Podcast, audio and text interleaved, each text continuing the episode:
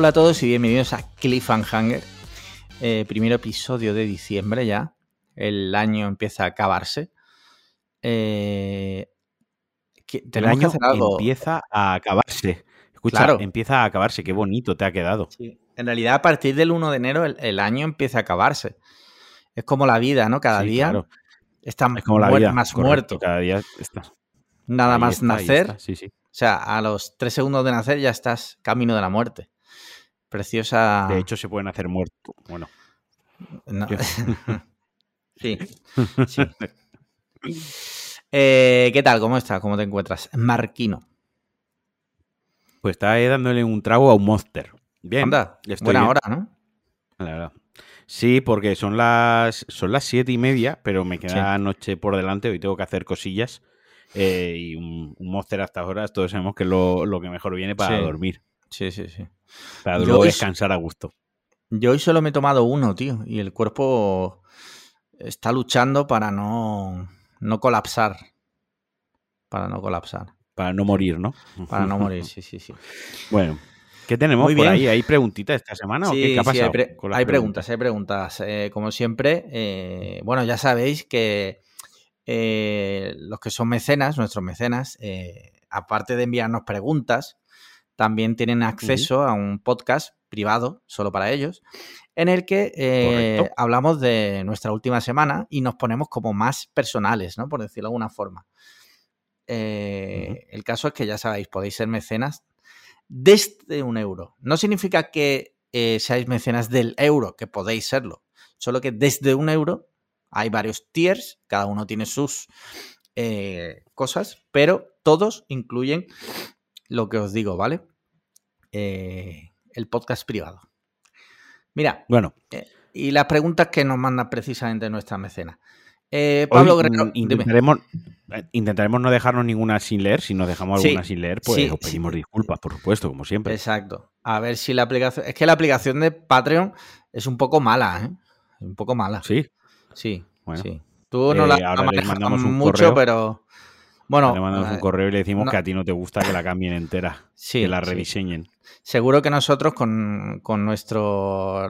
Con, la cantidad que Nuestro- generamos a ellos, nuestro- nuestro somos alcance. clientes VIP, exacto. Somos, para Claro, ellos somos sí, sí. VIP. Su preocupación somos nosotros, correcto. Eh, mira, Pablo Guerrero Bernabeu eh, dice: Mm. Os pongo las preguntas hechas las dos últimas semanas en los posts, en los posts que no me habéis respondido. Vale, una cosa. Lo digo por aquí, ya, ya lo escucháis. Si ponéis las preguntas en, el- en los posts como comentario, ¿vale? No, lo, no los leo aquí. Porque yo aquí leo los, los privados. ¿Vale? Así que, por favor, hacedlo como os he Haced- dicho. haced Como, un buen uso de la plataforma. como, os lo 700 rogamos. como- exacto, como 700 veces os lo he dicho. No es por nada, es porque el post no leo los comentarios, porque entiendo que las preguntas no las mandéis por DM para que sean sorpresas. Si lo ponéis en los Claro. comentarios, lo pueden leer los demás mecenas. Claro, Y claro. para mí, para mí también es más cómodo abrir simplemente los DM y leer las preguntas. ¿Vale? Mira, pregunta número uno de Pablo. ¿Habéis pensado en hacer el podcast en Estados Unidos? Aquí ya deberéis de ser estrictamente eh, hombres blancos cis heterosexuales. ¿El dejar de ser blancos os daría más libertad de opinión?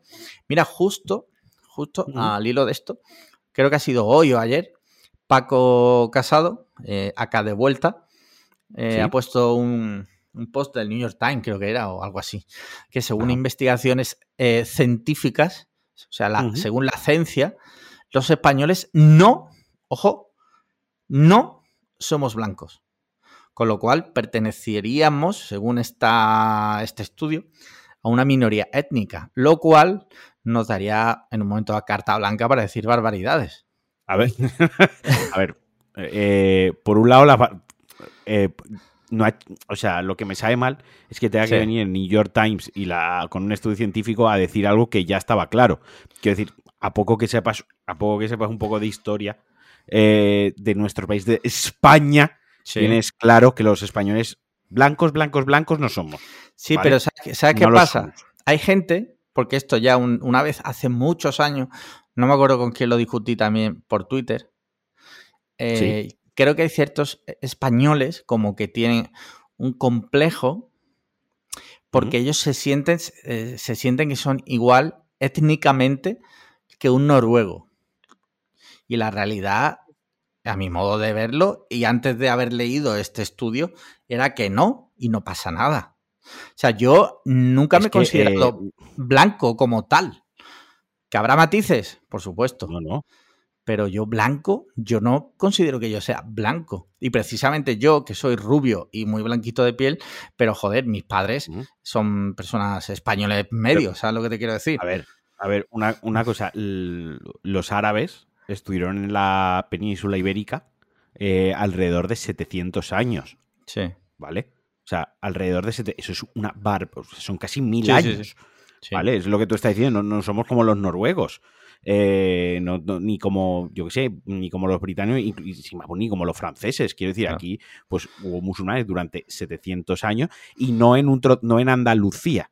No Andalucía, es que prácticamente, o sea, prácticamente no, hasta La Rioja, ¿sabes? Sí. Aragón, la, la zona del norte, Galicia, Asturias, País Vasco, el norte de Cataluña, el norte de Aragón, fueron las únicas zonas donde no, no llegaron a sentarse los musulmanes. Pero eh, de, de ahí para abajo, de ahí para abajo, vaya, eh, la mitad de Cataluña para abajo, Aragón para abajo, la comunidad valenciana, Murcia, vamos, el centro, Madrid, todo lo que conocemos eh, hoy en día como Madrid, Castilla-La Mancha y tal, 700 años de, de, de- iba a decir invasión, pero es que tampoco es invasión, es 700 años que estuvieron los, los árabes en la península. Obviamente blancos, blancos, blancos no, no somos, quiero decir. Hombre, y una herencia genética Que se, que se- claro, quien se ofenda con esto que se lo haga mirar, o sea, es que, que tiene me- un problema muy vas. grande. te, te- te me vas.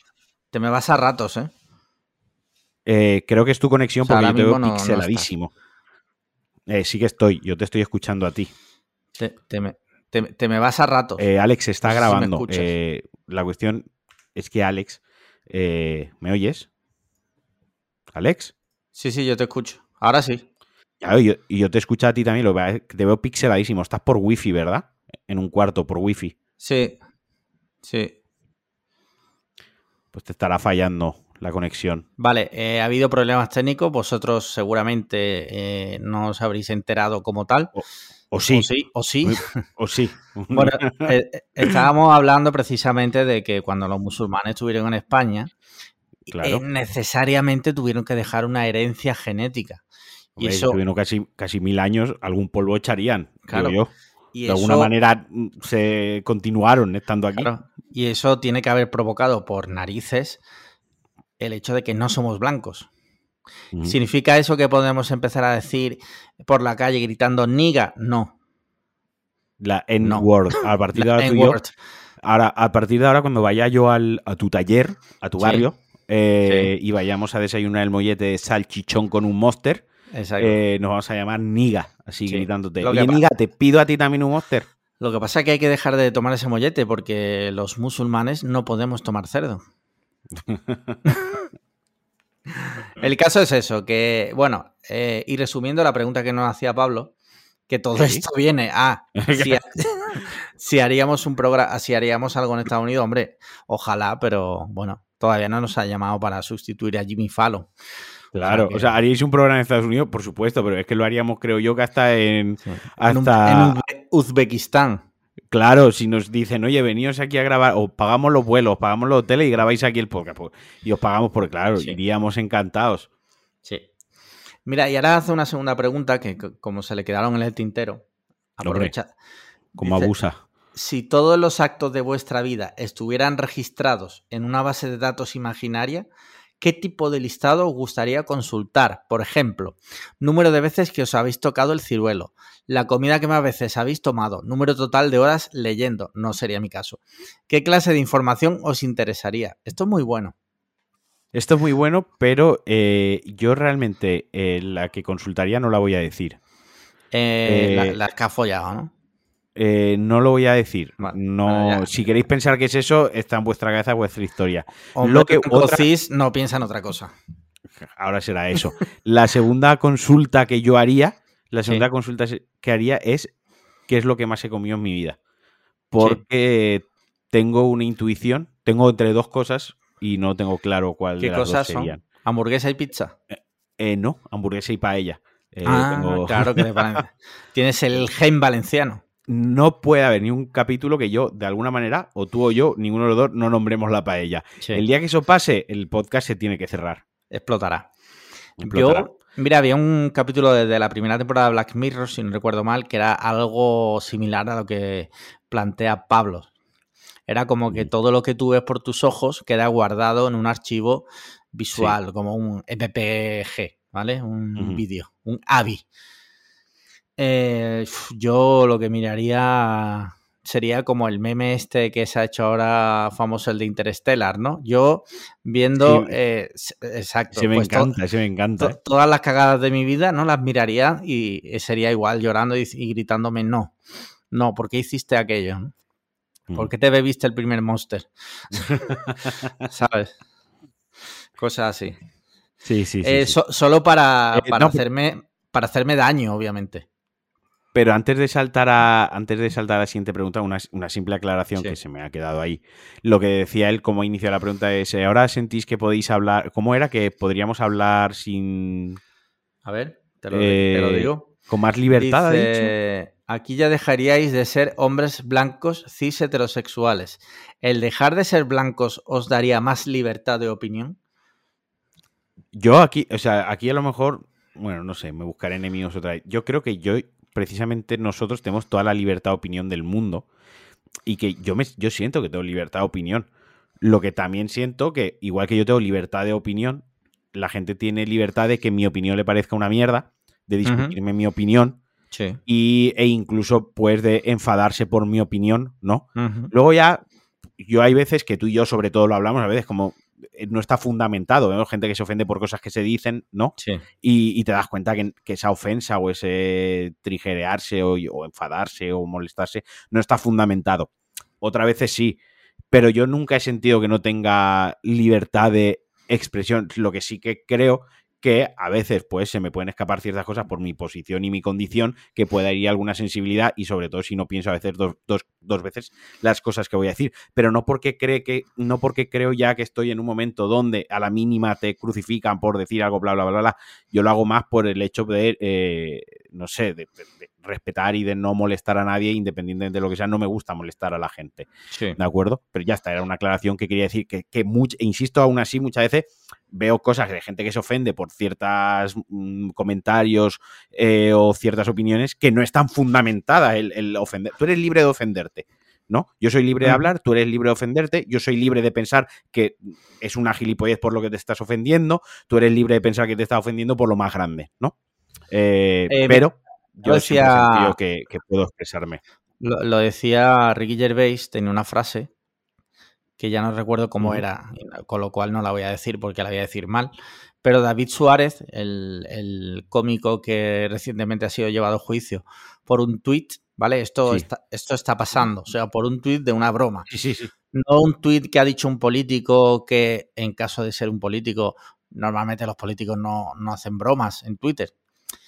Pero es un cómico que ha hecho una broma y ha sido llevado a juicio. Y hace poco me salió un vídeo en el que él decía que. Me parece a mí eso terrible, ¿eh? Bueno, ahora sí que lo hablamos. Pero lo que decía David sí, Suárez sí. en este vídeo era eh, un poco la línea de lo que decía también Ricky Gervais, que eh, cualquier persona tiene derecho a ofenderse ante la broma que tú hagas. O sea, tú tienes derecho a ofenderte. Cualquier persona no te gusta, te ofendes. Pero tu derecho acaba ahí, o sea, en, la, en esa ofensa. Porque tú te ofendas o porque a ti esa opinión o a ti esa, mientras que no sean cosas ilegales, tipo, pues yo creo que los negros deben morir, ¿vale? Ahí estás haciendo, es, ya mientras va más allá de la incite ofensa. al odio. Exacto. Mientras no se incite al odio contra Mientras este, grupos estamos, o minorías exacto. o colectivos desfavorecidos. Mientras estemos hablando de bromas en un circuito en el que entendemos que es una broma, tú tienes tú un derecho a una ofensa que acaba ahí, en la ofensa. O sea, por ofenderte no tienes más derecho o no, no te da un derecho extra a censurar a la persona que ha hecho la broma o a la persona que ha vertido Correcto. su opinión. O sea, si yo aquí digo una opinión y a ti no te gusta, te puedes ofender. Lo que no tienes derecho es a, por ejemplo, hablar con Ángel Jiménez y decirle que nos quite de cuonda, porque no te ha gustado lo que hemos dicho. ¿Sabes? Por, Que por- Otra cosa es que Ángel todas las semanas piense Sí. en quitarnos de Sí. Eso eh, va aparte. Eso es lo que piense Ángel, es cosa de Ángel. Eso es lo que piensa Ángel, es cosa de Pero Ángel, que correcto. porque- Por cierto, por cierto, eh, un sí, sí, sí. felicidades, que ha sido padre Ángel. Un abrazote muy, muy fuerte. Sí, un abrazo muy fuerte y ahora tu vida, pues eh, durante un par de años o tres entrará en absoluta decadencia, como todos los padres saben, porque el niño no dejará de, de- bueno, la niña no dejará de llorar, eh, querrás suicidarte, mm, no dormirás y, y entonces llegará el día en que uno de esos días totalmente frustrado, eres- entres en el panel de Conda, eh, pondrás el ratón encima de Cliffhanger y le darás a de delete y nos borrarás para siempre. No, pero ahora en serio, volvemos a eso. Eh, que tú te ofendas, ahí acaba tu derecho. Tú te puedes ofender, tú incluso puedes, si me sigues en Twitter y no te ha gustado lo que yo he dicho, me puedes dejar de seguir, es tu derecho. Incluso, si quieres, me puedes insultar. ¿Vale? Hasta ahí estamos de acuerdo. Pero ya está, porque tú te ofendas, porque yo he hecho eso. A mí me pasa muchas veces, ¿vale? Porque yo en círculos privados, a veces, tú lo sabes, mi mujer lo sabe, hago a lo mejor comentarios que mi entorno, mi familia y mis amigos saben que son absolutamente broma. No se ofenden Claro. porque yo diga una broma. Pero a lo mejor si ese No, día está supuesto. mm, Mariquita, la de la que hemos dicho antes que estaba también en el mostrador, antes cuando hemos hablado de los ejemplos hemos dicho Mariquita, que no me conoce de nada y lo escucha, a lo mejor se ofende. Y, y la siguiente vez que vayamos a quedar, como no me conoce, diga, yo no quiero ir porque está esta persona. Eso es, es su derecho. Pero ya está, no le da derecho a pegarme un tiro. Claro, no, no, ¿Sabes? por supuesto. A mí lo del, lo del cómico este, cómico porque es su profesión, no porque a mí me haga gracia, que no me hace ninguna gracia. Claro, es que, es que esa, es Eh, otra, esa es otra que dice mucha gente. Es que para que para que sea comedia, al menos tiene que tener gracia. No, perdona. no, eso- bueno, no. Esa frase es, o sea, la dicen muchísimo, la dicen muchísimo, y esa frase eh, es como eh, un piropo envenenado. O sea, es como, eh, Ujú. no, es que esa frase es que lo que a ti te haga gracia, a mí no, y lo que a mí me hace gracia, a lo mejor a ti sí. ¿Vale? Es que, mira, hace un segundo, precisamente me sale un TikTok de un cómico que se llama Jimmy, Jimmy Carr, ¿vale? Es un tío, te recomiendo que veas monólogos suyos porque es uno, es como esta gente, ¿vale? Como Ricky Gervais, como David Suárez, gente que lleva el humor muy al límite. Muy ¿Has al límite. comparado a, a Ricky Gervais Gervais- con David Suárez. Sí, sí. Sí. ¿La- ¿Eso lo acabas de hacer? He. Es como comparar a los Beatles con la toma carrones. Sí, Venga, sí. sí. Eh, Vale, y, y, eh, eh, un chiste, un chiste que no voy a repetir aquí, un chiste que hasta a mí lo he escuchado y he dicho, guau, ¿sabes? Eh, y ahora a lo mejor a mi madre, a lo mejor ese chiste no le hace gracia. Pero que a mi madre no le haga gracia no significa que lo que hace Jimmy Carr no sea humor. Entonces, yo creo que Claro. tenemos que luchar todos por vivir en una sociedad en la que no te puedan censurar porque tú hagas un chiste sin gracia. ¿Sabes? Mientras sea un chiste y todos sepamos y, y sabemos que es un chiste. Otra cosa, en un entorno de comedia se puede decir prácticamente lo que uno quiera. Ahora, otra cosa es que un político en un meeting diga la misma frase, porque ya no es una broma. ¿Sabes? Está dando un- Vale. una opinión A ver, y es más peli. Eso sí es peligroso. a ver, eh, lo de humorista al final es tu profesión. Por eso yo he dicho, es, es humorista independiente de que a mí Sí. me haga gracia o no, es, es lo que es. Como todo en la vida, al igual que los actores, igual que los directores, pues habrá humoristas que estés más alineado, por así decirlo, con su sentido del humor y otros con los que estés menos, ¿vale?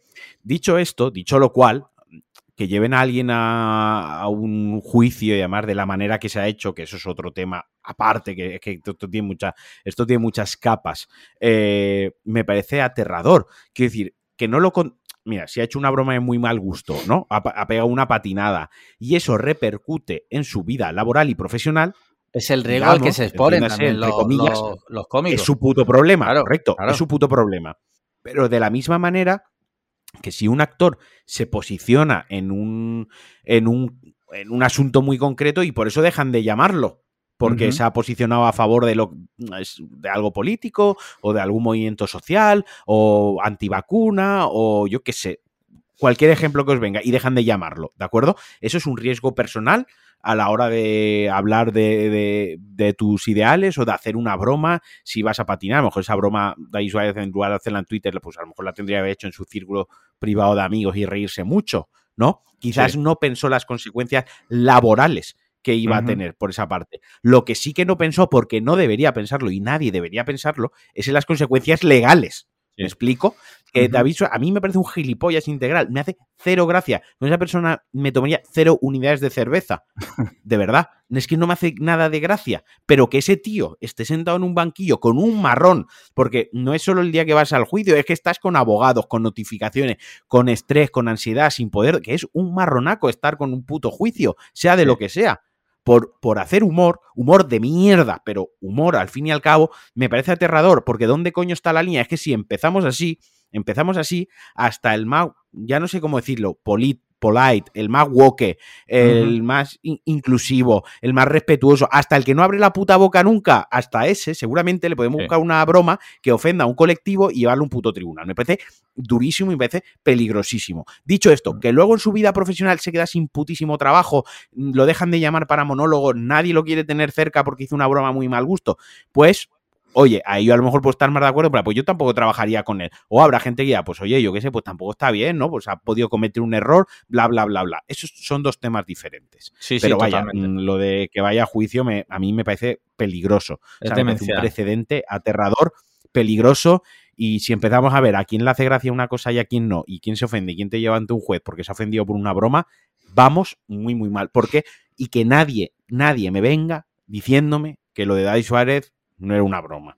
En el contexto, como lo dijo, como lo expresó, el medio por el que lo expresó. O sea, era una puta broma de muy mal mm. gusto, horrible, eh, cero gracia, tío. Es que tienes cero gracia. Pero se entendía que era una broma. No cabe una interpretación de que eso fuese real. Bueno, no cabe que eso lo, estuviese diciendo totalmente real. A no ser que seas un mermado. Claro, pero vaya, que se entendía bastante bien. Es que, eh, mira, esto, esto pasó hace, años también, no sé si recuerdas, un, eh, se llamaba Guillermo Zapata, ¿vale? Fue uno de, no sé si era de Más Madrid o algo de eso. El caso es que lo, cogió Carpena para el, para el gobierno de la Comunidad de Madrid cuando ganó, ¿vale? Nada más ganar, pues tú sabes, empieza la maquinaria de la mierda. Cuando lo nombran, no sé lo que lo nombraron, y le empezaron a sacar unos chistes que había hecho también en Twitter. Eran chistes además trilladísimos de tipo los del cenicero de un 600, los judíos, chistes así, ¿vale? Que están ya muy trillados. Sí, que ya, pues ya, este, sin gracia. a este señor también le costó el, puesto de trabajo a nivel político. Es que son cosas que no deberían pasar y te digo una cosa, mm, el que me conozca sabe, bueno, en realidad a mí me da igual la Comunidad de Madrid, te quiero decir, me da exactamente igual quién gobierna allí prácticamente, pero mm, en ese momento yo defendía a este señor, a Guillermo Zapata, siendo yo un don nadie, te quiero decir, yo expresando mi opinión al aire en Twitter. Pero es que creo que es el camino que todos debemos seguir si queremos vivir en un país donde haya cierta libertad.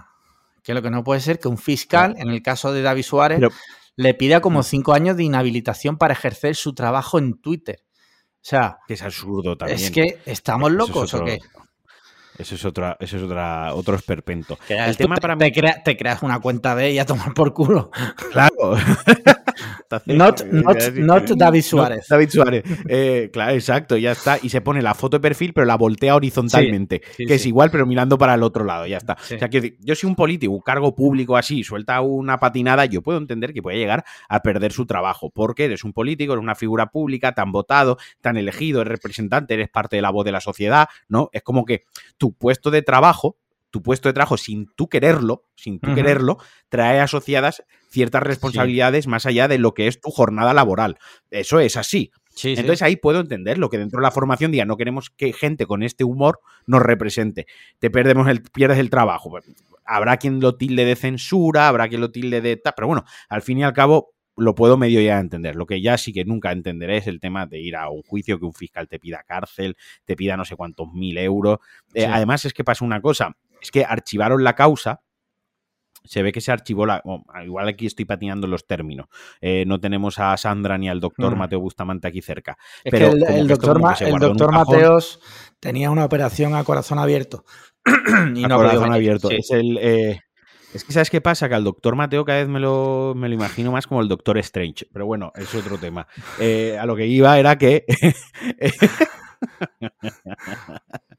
lo que iba. Joder, se me ha ido el Que lo echaron en un cajón el tema, ¿no? Y ahora la asociación de. La asociación de gente con síndrome de Down, creo que fue. Eh, puso la denuncia, ¿no? Como que se habían sentido ofendidos, tal.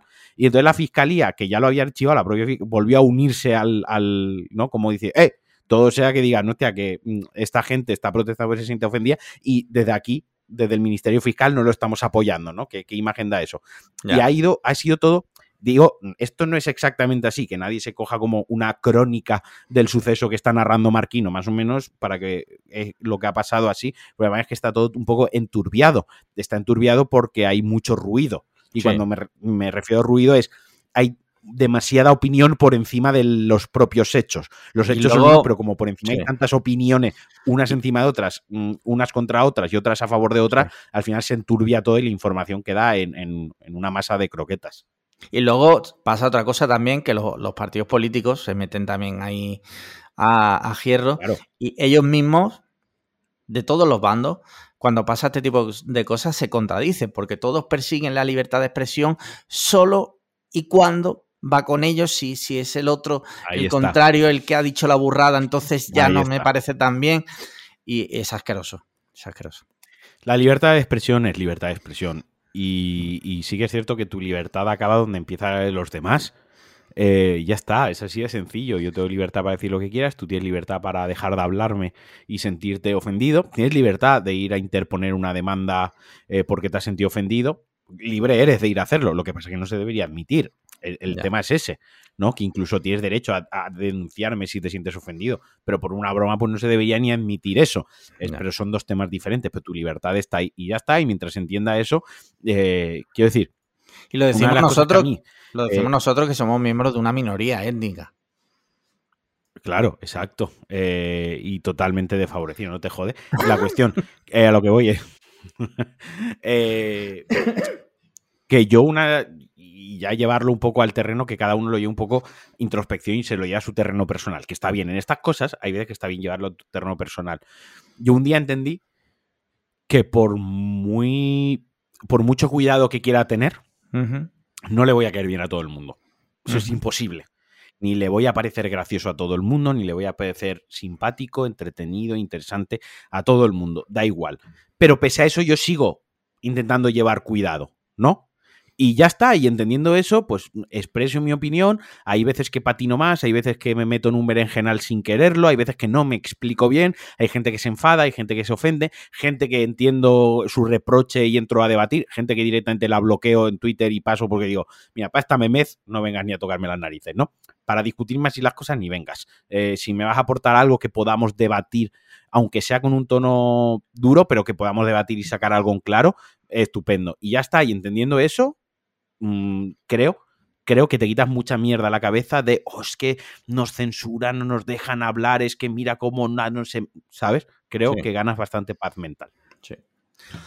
En fin, esperemos que lo de David Suárez al final se quede en nada, porque si no, es que como empiecen a tirar para atrás y miren mi cuenta de Twitter, eh, o sea, yo acabo en, Guantánamo, tal cual. Correcto. Yo, he dicho barbaridades, barbaridades.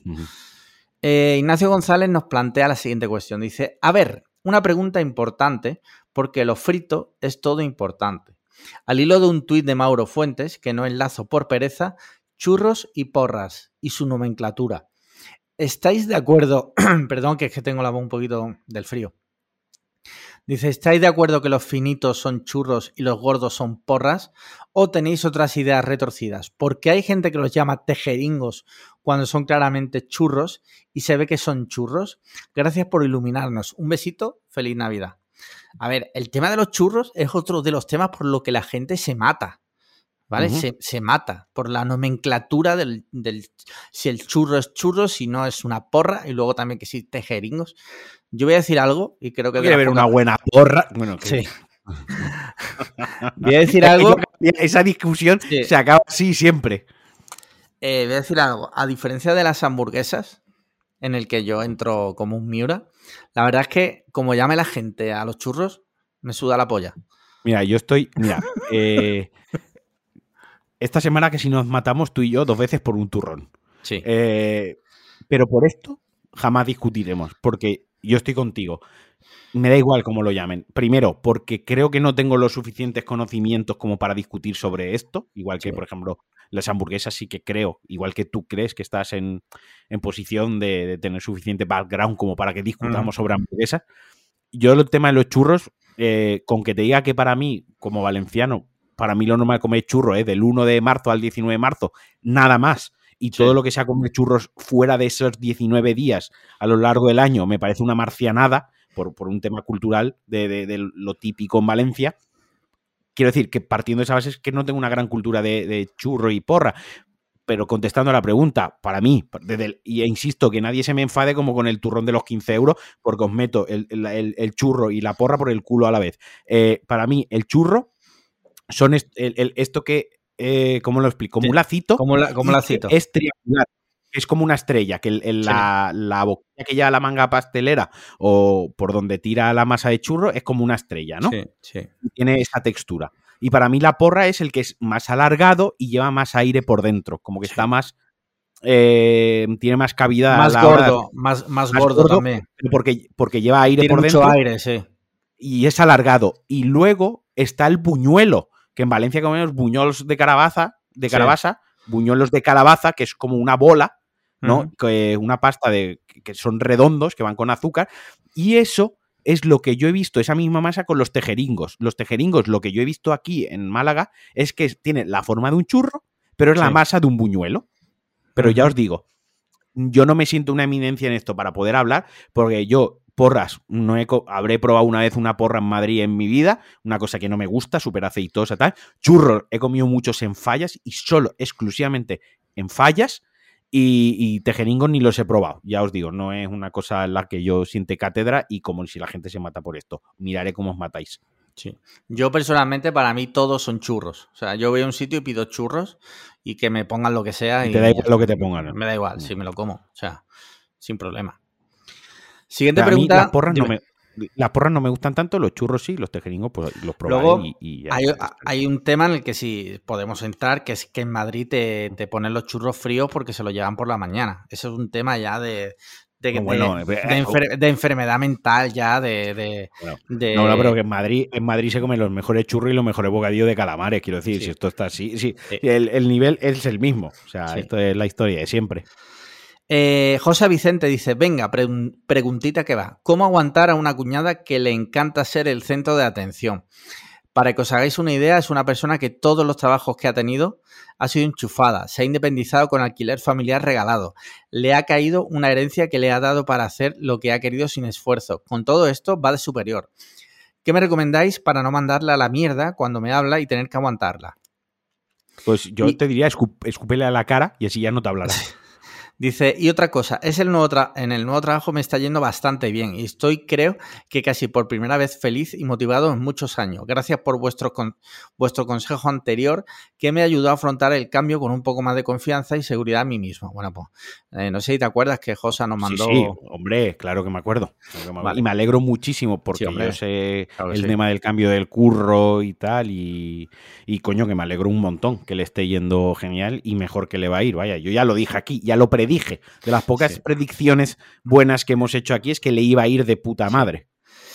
Eh, y volviendo al otro tema, bueno, igual, eh, me alegro mucho. Siempre que a nuestros oyentes les vaya bien en la vida, es para nosotros es, Sí, es sí. un placer. Que os Eh, vaya todo lo bien que no nos sí. ha ido a nosotros. De verdad, Exacto. ese es nuestro deseo. Sí, sí. Eh, ¿Cómo aguantar a tu cuñada? Pues la verdad, mira, te voy a dar un consejo. Yo llevo en una relación desde hace 13 años. Ahora, el 27 de diciembre, hace 13 años que llevamos juntos. Que sé muy bien lo que es eh, las reuniones familiares políticas. Mm, ¿Te gusta o no? Tu vec- es tu, tu vecina, va a decir, es tu familia.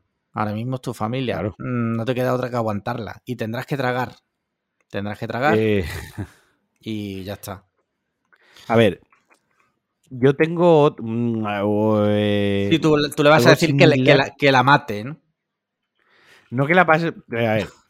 Yo es no tanto, yo no lo considero. eh, bueno, tampoco sé cuántos años lleva esa cuñada en la familia, eso es lo primero, ¿no? O sea, Ujú. el, el- el tema de sentir a los cuñados, familia o no familia, también es muy personal en cada caso.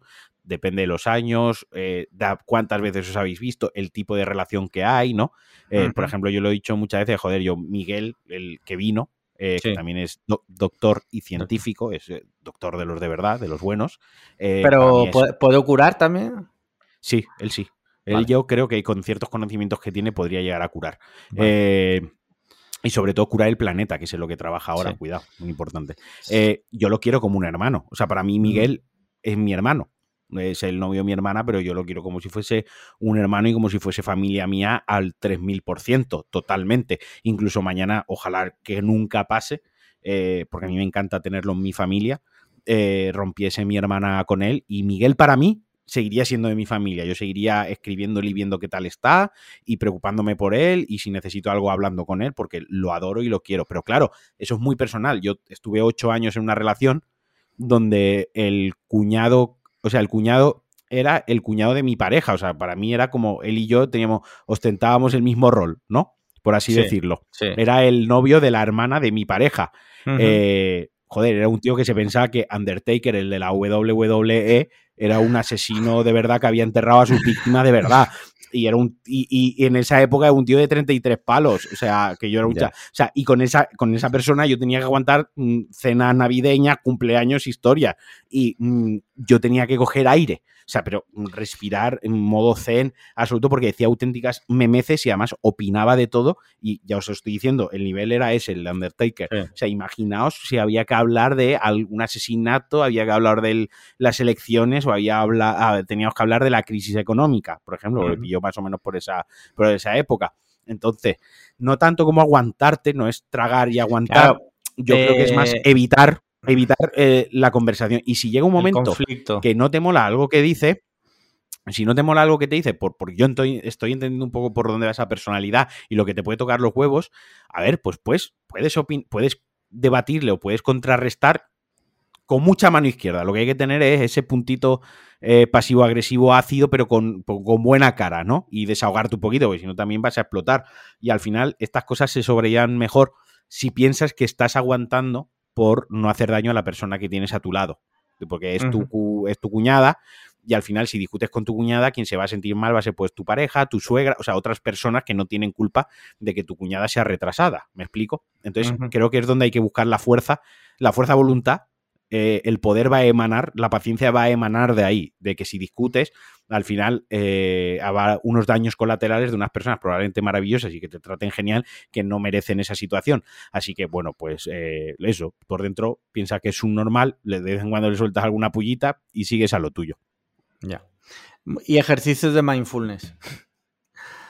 Te van a venir bien. Y si no, pues una, unas buenas Una sacudida a la sardina cuando vuelvas a casa para, para relajarte. Sí. O antes, antes del encuentro, te sacude la sardina, pero a full, para llegar como Claro. O, o mejor, o mejor, durante, en medio de la cena, te levantas Vale. y taca, taca, taca, taca. Y ya verás como da igual lo que diga tu cuñada. O sea, en ese sí, sí. momento ya va a dar igual. Ya todo va, a dar igual, eso es cierto, sí, sí. Ya, va todo de ahí, de ahí para adelante ya va a dar igual tu, tu cuñada.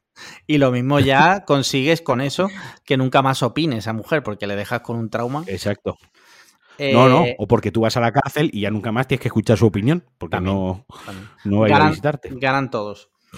Eh, el. Moreno Baila dice: Hola, Peaky Blinders. Vamos con otra pregunta del cuestionario del amor, esta vez de las reflexivas.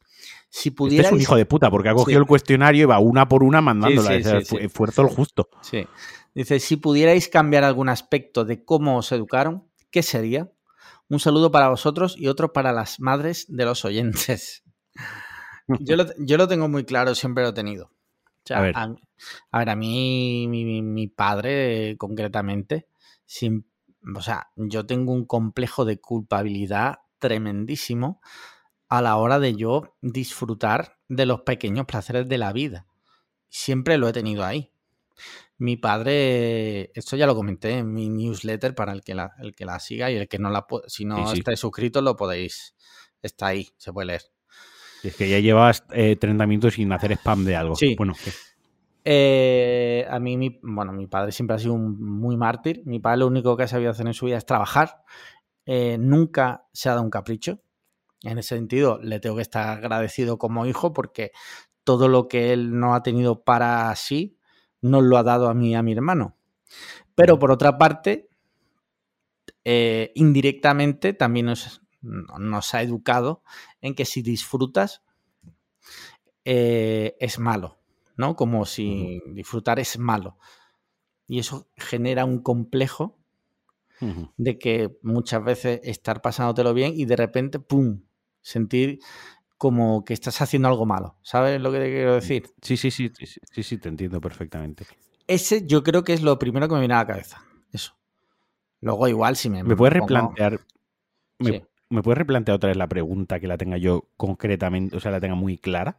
Porque esta es importante. Si pudierais cambiar algún aspecto de cómo os educaron, ¿qué sería? Yo eh, no voy a contestar a esto. Eh, si, el- si el Demasiado Moreno personal. Baila quiere hablar sí, si el Moreno Baila quiere hablar esto conmigo, que sabe que lo aprecio mucho, que me escriba por privado y yo lo comento con él por privado. Pero para mí esto es al- este es un tema muy muy delicado. Para mí, bueno, tú lo sa- tú sabes que yo te he contado ciertas cosas y, y te cuento habitualmente ciertas cosas un Sí, poco te- relacionadas con esto Que, tus de- padres- que tus padres son nazis. Tú sabes que te, No. yo sabes que te cuento cosas de tal y sabes que para mí es un tema tema delicado y que me a veces que me cuesta mucho abrirme con, Ya está, no con pasa este nada. tema de, de la crianza, educación, padres, hijos y tal. Es una cosa que la tengo ahí un poco. No pasa nada. Lo siento, ¿eh? De- de- sabéis que suelo contestar a todos sin demasiado Esto se contestará esto- para, para los mecenas del tier de 200 euros.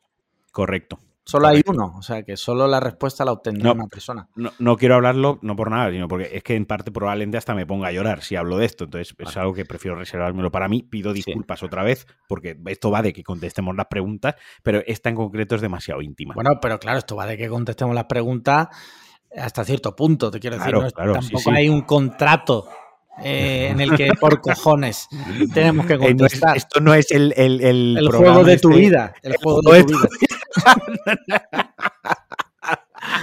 Es esa, es el juego de tu vida. Perdón. Y ya por último, la última pregunta del doctor Mateos Bustamante, como comentaba, estaba hoy en una operación a corazón abierto. Pero ha sacado tiempo para mandar esta Sí. pregunta. Ha sacado cinco segundos. Dice: Hola, Mario Bionders. Este es siempre, siempre igual. Dice: ¿Preferiríais pagar 365 euros por ir a diverso a comer? ¿O cobrar 365 euros por trabajar una semana en diverso? Uf, yo lo tengo clarísimo. Yo prefiero pagar. Uf. Eh, Una semana en diverso por 365 euros trabajando no es dinero. Ya te lo digo. Yo, hostia, tío, me la ha puesto muy complicada. Mira, 365 tío. euros una semana por cuatro haría un sueldo, hablamos de neto, si fuera neto, 1.460 euros. Trabajando en una cocina claramente demenciada, porque es, esos ambientes laborales son demenciados, yo creo que no merece la pena. Vale, a no yo- ser que estés muy necesitado del dinero yo- porque no. eres pobre. No, mm, yo sí que pag- o sea, yo cobraría por. Voy a explicarlo. Sí. Lo primero, eh, no es mal sueldo para un cocinero base, base. Digo para, para lo que se paga en el. Para lo Ya. que cobra un cocinero. Ya te digo yo que la cuenta que tú has hecho, para un cocinero, no jefe de cocina, un cocinero, sale buen sueldo. No, o sea, sale buen sueldo, entiéndase, comparado con el sector. ¿De acuerdo? No que crea yo que sea un buen sueldo, sino comparado con el sector, estarías. Esa semana te la habrían pagado bien. Ya te lo adelanto. Dentro de lo que puedes encontrar en otros restaurantes y más de ese nivel. eh, que se suele pagar mm, incluso muchísimo menos. Y aparte, hay otro tema. El problema está en que ahí estaría el tema de eh, cuánto ha sido al mes, cuánto ha salido. El que- eh, ¿Tu cálculo? mil- sí, te lo voy a hacer ahora mismo. 1460. Vale, 1.460 euros, que ya te digo que está bien. eh, para el puesto de cocina como tal y viendo lo que se paga en el sector, si fuese todos los meses a ver qué es mi trabajo fijo, mm, yo no sé si aguantaría porque al, tercer mes me, te, lo matas, la cabeza. No, al David Diverso le cortas el cuello. Mato a alguien. Pero él ha dicho una semana. una, semana. Entonces, yo sabiendo que empiezo un lunes y acabo un domingo, sabiendo que la semana siguiente vuelvo a mi vida, yo lo haría porque a mí que me gusta cocinar, que he estudiado cocina, que trabajo de cocinero y etc, etc, joder, tener la oportunidad de trabajar una semana en ese entorno y, y cobrando, joder, aprendería, seguro, seguro, seguro que aprendería más de una, de dos y de tres cosas, tanto a nivel de cómo se organiza una cocina de ese nivel, cómo se realiza un pase eh, en ese tipo de restaurante y como seguramente aprendería tips eh, o técnicas de cocina. O sea, aprendería algo por A ver, no es como que tú no sabes cocinar nada, entras ahí una semana y no aprendes nada en una semana porque eso te diga, ¿sabes? No te da. Pero yo que tengo una muy buena base y una amplia base, una gran base ya de conocimientos culinarios y de cómo cocinar, yo probablemente sí que aprendería muchísimo en una sola semana. Cosas que. Un intensivo. Cosas que podrías aprender ahí sin duda. Por ejemplo, cómo freír un huevo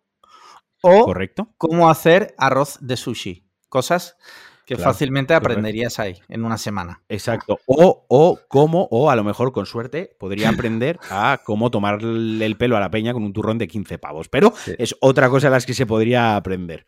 No, no, pero yo sí que me lo ha puesto difícil, pero sí, yo creo que por ese dinero y esos términos que son una semana, yo sí que iría a trabajar. Sí que pues Tiene que haber gente muy. Aparte de David, que a mí me puede caer mejor o peor o tal, pero el tío es buen cocinero, el tío hace cosas guays, hace cosas, hace cosas buenas. Eh, eso está ahí, indudablemente. A mí no me gusta tanto la otra parte, la de cómo ha monetizado su imagen y esa es la que a mí no me mola, pero la parte de la cocina y demás sí que me gusta. Aparte, el equipo, la gente que tiene que trabajar ahí tiene que ser buenísima también, no, no solo él. O sea, el, ¿Tú no, llegaste, ¿Tú no llegaste a ver su programa de cuatro? Sí, sí, yo he visto algo. No, no asiduamente, pero sí que lo, sí que lo he visto. he visto vídeos suyos. en YouTube hay vídeos suyos que ha hecho pues alguna promoción con alguna marca de cocinas, de tal, eh, cocinando y tal. Y, joder, y sabe, se nota que sabe de, mucho de, cocinar. Sí. sí, sí. Mira, tengo aquí otras tres preguntas, como te he dicho, me ha dado por mirar y las han puesto como comentarios. Vamos a leer, vamos a leerlas. vamos a leerlas que estamos de puente y así nos hacen prácticamente el programa aquí nuestros oyentes. Los hot takes para la semana que viene. Eh, solo hay un hot take, solo tengo apuntado uno de todas formas. Vale, vale. Dice Juan, así, Juan, ¿qué preferís? ¿Que Conor McGregor os hiciese morir de una ingesta masiva de pienso de una receta del gran, precisamente, del gran David Muñoz? ¿O que Echenique os sodomizara con tremenda pasión con una tableta de turrón de 15 euros de tarta de queso de la Pedroche. Prefiero el pienso de David Muñoz. Claro, yo también, por supuesto. vía oral. Joder, el pienso de David Muñoz, ojo ahí, ¿eh? Sí, sí, sí. Eh, Alex Alquézar dice: ¿Cómo creéis que afectará la huelga del 22? Uf, se pone muy serio Alex Alquézar. La huelga del 22 de diciembre de transportistas. Coño, esta me la tenía que haber pasado antes y. Yo qué sé, la acabo de ver. Dice, ¿creéis que tendrá connotaciones políticas? ¿Qué partido político será, el más populista al respecto? Un saludo y gracias. A ver, que los partidos políticos lo van a utilizar, evidentemente todos, y no, En, no en pro de los derechos de, nadie. De nadie. O sea, lo van a utilizar en pos de su de, lo suyo, que es para lo que eh, trabajan los políticos. Dicho eso, no, no, sé cómo afectará, no tengo ni puta idea, igual tú sabes algo más. A ver, eh, yo como ya mm, llevo ya un mesecito, sí, ya llevo un mes fuera del sector, eh, he estado leyendo cosas, pero obviamente no como antes, que yo antes llegaba a la oficina, abría y el primer correo que tenía dentro del el email de la del, del, curro era el del diario del puerto, que era pues, la publicación de noticias referente al sector y ahí sí que estaba más puesto todos los días, lo, lo revisaba. Yo no sé cómo afecta, yo espero que afecte mucho. Sí. De verdad. Yo o sea, que quieres que haya, que haya colapso. Yo sí, eso? Yo sí. Sí, sí, por supuesto, porque de verdad que es un sector que necesita reformas. Un sector que se tiene que reformar muchas cosas. Y es un sector donde hay gente que está muy mal pagada, gente que está muy bien pagada, hay cosas muy absurdas y muy ilógicas. Un sector que se ve muy castigado cada vez que hay lógicamente una subida de precios del gasoil y de los combustibles y tal, que no reciben las ayudas pertinentes que sí que reciben otros sectores cuando hay eh, algo similar o algo proporcional o algo, ¿no? Que sí que se, se subvencionan o se sufragan gastos. Eh, me vienen muchas cosas a la cabeza que tampoco quiero entrar ahí porque sí que no quiero que nadie se trigere altamente con eso pero en el sector no, del transporte no pasa así. Y es que, mm, primero, aparte que es una de las profesiones y uno de los sectores más antiguos de, nuestra existencia, gracias al transporte se abrieron el comercio, ¿no? Eh, y gracias al transporte tenemos todo en nuestra vida día a día, cosas que no podríamos tener en nuestro modelo de vida actual. Y de hecho, durante la pandemia, eh, gracias a que siguió funcionando y recordemos, estuvieron totalmente vendidos vendidos los transportistas. Estuvimos, yo también. Estuvisteis, sí, sí. No había bares, no, no podían eh, hacer pis, no podían cagar estas personas que estaban trabajando y llevando la comida y los enseres necesarios para que, la gente no se muriese. ¿vale? Y que nosotros, nosotros eh, íbamos con mascarillas, íbamos con, o sea, todas las normas de seguridad que se pueden, que se, que, se podían cumplir, ¿no? Pero al final un transporte es un sector en el que el transporte, o sea, quien carga el camión y a quien le cargan el camión tienen contacto directo. O sea, esto no se puede hacer todo teletrabajo, informatizado. No, no. Aquí hay que dar unos albaranes. O sea, tienes que ver al tío, le tienes que coger la máquina, cargarle el camión, eh, tienes que hablar. O sea, contacto humano tenía que haber. Aunque lo redujeses a la mínima expresión con toda la distancia, contacto humano había. ¿Vale? O sea, eso es una, una realidad. Mm. Y, como tú, o sea, yo no cerré ni un día. O sea, mm. se, hubo que trabajar porque los camiones hay que moverlos. La comida tiene que llegar de alguna manera al super, a tu supermercado. Es que el transporte es tantas cosas, tantas cosas, está en todo, prácticamente. Entonces, yo qué sé, yo espero que, la huelga sirva para algo. A mí me hace mucha gracia cuando un día discutí con uno en Twitter porque dice, a ver si cortan ya el centro que está siempre lleno de camiones de San Miguel y de tal, repartiendo. Y digo, ¿tú realmente tú quieres eso? Porque cuando tú te sientas en un bar a tomarte una caña, a ti te gusta que te pongan la caña. A ver. Pero. Es que, eh, claro. Dime. No, no, dime, dime, acaba, acaba y te explico. No, digo, porque aunque sea incómodo, muchas veces ver camiones de reparto pero mm, es que no se puede repartir mágicamente las cosas. Todavía no se ha inventado un sistema de tuberías subterráneas como en Futurama para que lleven eh, las cosas a los bares, por ponerte un ejemplo. Es que aquí el problema, el problema aquí está, volvemos a lo de siempre, a las condiciones laborales y, las, y cómo se pagan las cosas, ¿de acuerdo? Porque en un mundo ideal de dos fundas de iPad, donde el turrón de 15 euros de tarta queso está rico y, y que los Beatles molan, la, cosa sería que el repartidor de San Miguel repartiese por la noche, ¿de acuerdo? Y que se le pagase esa nocturnidad. O sea, que en el restaurante donde, donde van a recibir las bebidas hubiese alguien, el jefe o un empleado, que cobrase la nocturnidad de estar recibiendo la bebida y que el, los transportes, las entregas y tal se hiciesen por la noche, en un mundo ideal donde hubiesen unas condiciones laborales óptimas y un salario acorde a que está repartiendo San Miguel por la noche para que la mañana siguiente la gente tenga su cervecita fresquita en la terraza del bar, ¿de acuerdo? Eso estamos hablando del mundo ideal, eso sería la pollísima. Y es como debería ser. realmente no debería haber camiones en el centro repartiendo por la mañana. De hecho, de hecho, los trailers, los trailers, contenedores, etc., si tienen que descargar en la ciudad, solo pueden hacerlo por la noche. Sí. Solo pueden entrar a la ciudad por la noche. Los camiones de X, más, de, eh, más de X peso de tara y longitud, bla, bla, bla, bla, ¿no? No me voy a poner pesado con esto. Es absurdo para lo que quiero decir. Eh, solo pueden entrar por la noche. ¿Vale? Lo que va en los camioncitos pequeños, lo de 3.500 kilos de reparto, eso sí que pueden circular durante todo el día, pero en el mundo ideal de las dos fundas de EPA, insisto, lo suyo sería que se repartiesen por la noche, porque también para el transportista, ojo, que el, te quejas, es, que, es, para darle dos, guantazos. En Minecraft, Roblox, al tío ese, quien se quejó. Y el Lego, que te quejas que te molesta el camión. En el Lego también. Eh, tú te quejas de que el camión está ahí. Ya te digo yo que el repartidor que tiene que ir con el puto camión, que eso no es como ir con tu cochecito, con tu Mercedes clase A por el centro, no, vas con el putísimo camión, ¿vale? Eh, que tienes que maniobrar. Tú imagínate cuando vas con la caravana, Alex. o sea, tú mismo lo, sabes que no es igual de cómodo. Te tienes que meter en el centro, buscar sitio para aparcar si la zona de carga y descarga está disponible, pero igual no está disponible porque un mendrugo ha dejado el todoterreno ahí mientras está dejando al chiquillo en el colegio. ¿Vale? Sí. Eh, tienes que encontrar sitio para aparcar. Abre la lona lateral que tiene su trabajo y ponte a descargar lo que pesa, lo que pesa cajitas con cervecitas con el carro y viaje para adentro, viaje para afuera. Que no te roben nada del camión, que el del bar te firme bien los documentos, porque si no tu jefe te va a meter puteo y luego cógete el camión y vete corriendo al siguiente punto donde también te están esperando. Y todo eso con el tráfico, aguantando pitido, aguantando a gilipollas y gente que se queja de tu trabajo. Obviamente para los repartidores y la gente que hace reparto en camión, también sería más cómodo trabajar por la noche porque todo eso se lo ahorrarían. Irían con el camión de puerta a puerta rapidito y en nada acabarían su, su faena, ¿no? Ujú. Eh, pero claro, no vivimos en un mundo ideal, por desgracia. Claro, y porque, desgracia, to- así que- porque, porque todo eso también luego repercutiría en el precio Claro, que tiene esa claro. cerveza. Y entonces ya, entonces ya a lo mejor el que se queja tanto, igual ya no le parece tan mal. Ya dice, bueno, pues prefiero seguir pagando la caña a 2.20 Yo- y que el repartidor esté ahí. Yo es que lo siento, pero los trabajos como lo- la gente que lleva camiones, me da igual que lleve cervezas, que lleve agua, que lleve medicamentos, que lleve butano. Es un trabajo súper duro y súper Sí, sí, sí, sacrificado. sí. Y da igual que te lleven tus paquetitos de Amazon. O sea, es que todos queremos los paquetitos de Amazon. Todos queremos que nos traigan la comida a casa.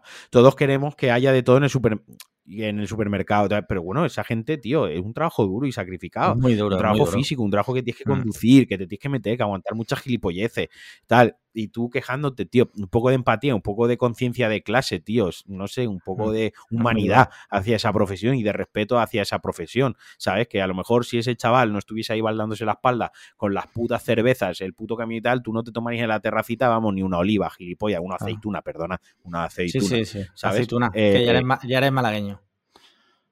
No, pero es que también os triggeréis por, por lo de la aceituna, que yo ya tengo una lista, tengo una lista de por- palabras prohibidas. Hombre, palabras es que en las que, si las digo, mi persona se va a ver eh, atacada fuertemente. aceituna es Luego aceituna. hablaré de la Luego que sí, libertad de expresión, pero, pero, pero sí, tú compras eh, eh, una botella de, de aceite de aceituna virgen extra. Bueno, ¿qué más tenemos por ahí? Pero la aceituna que ¿Qué, tú te comes no es una oliva.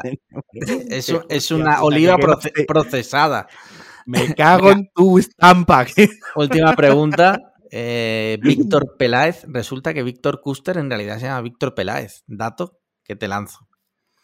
Dice la- que nos puede llevar a la fiscalía por Sí. la vulnerabilidad de datos personales. No, pero es en Minecraft el nombre, me lo he inventado, ¿vale? Ah, vale, vale. Dice, la cualquier eh, parecido con la realidad es casualidad. Es pura coincidencia. Sí.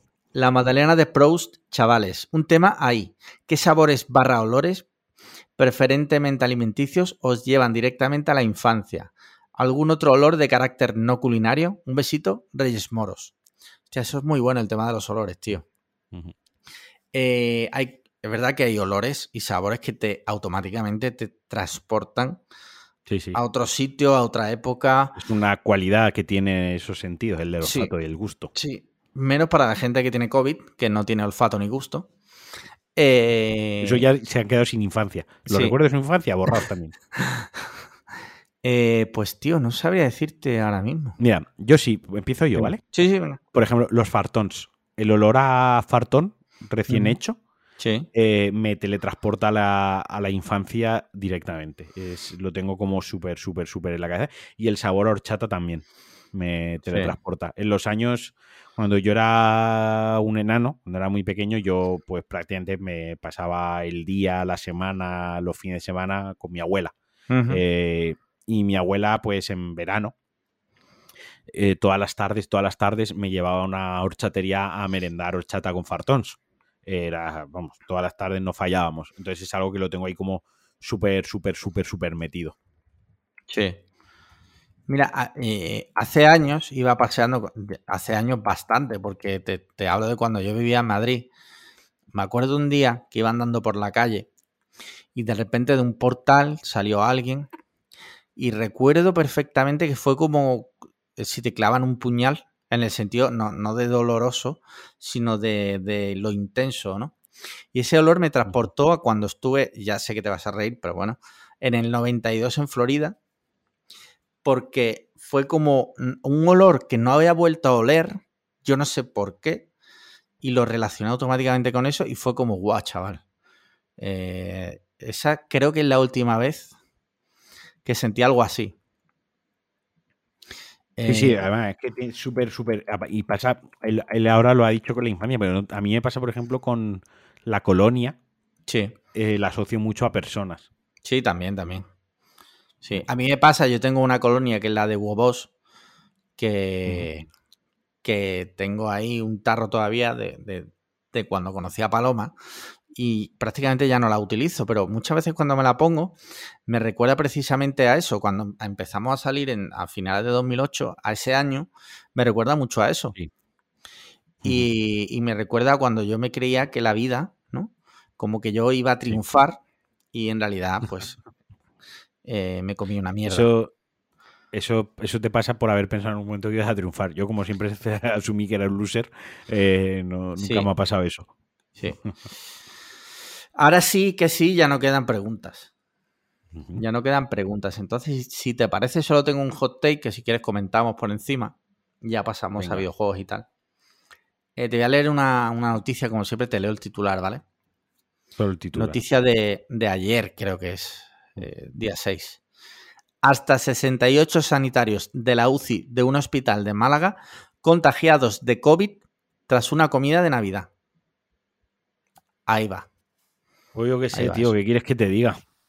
Pero es que un hilado con una noticia que he leído hoy, que lo, es que lo he puesto en Twitter, tío, porque eh, una cuenta de Twitter pone, hoy en Málaga unos sanitarios han salido a concienciar a la gente y se ven, por lo visto, dos sanitarios vestidos así como de COVID y tal, por la calle Ujú. haciendo un, un- un- en mi opinión, un paripé. Un paripé. Porque, en fin. Y no me quiero calentar, pero A ver, es que en cuanto. eh, Aquí son dos temas, lo del paripé, ¿no? Eh, Y luego está el tema de que eh, no sé cuántos sanitarios, 68, ¿has dicho? 58, 68, 48, 68, 68, 68, 68. Tremenda comida, tremenda comida de Navidad, también te digo. El del Sí, sí. restaurante ha hecho las Navidades. Sí. Eh, pero, yo qué sé, tío, es que. ¿Qué hacen? Que no se vayan de comida de Navidad. Si ahora alguien habrá, es que tal y como están las cosas, no hay que irse de comida de Navidad, qué tal, para cual, y encima son sanitarios, tú imagínate, porque eso, eh. Eh, precisamente si alguien no se tiene que contagiar, si alguien tiene que estar bien, son los sanitarios Sí. para atender a quien está mal, ¿no? En la primera línea de defensa. eh, Claro. por, eh, vale, sí, pero yo qué sé, pues se han ido de comida, yo qué sé, tío, ¿qué quieres que hagamos? Eh, los matamos. Ojo, yo no estoy en contra de que se vayan de comida, ¿eh? ni muchísimo menos.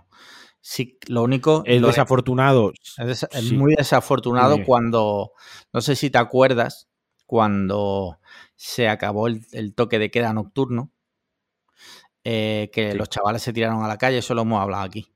Y muchos Correcto. sanitarios Sí, sí, en Twitter eh, muchos sanitarios en Twitter diciendo es increíble lo que están haciendo, tal y cual. A ver, a ver, luego no pasó nada, ¿vale?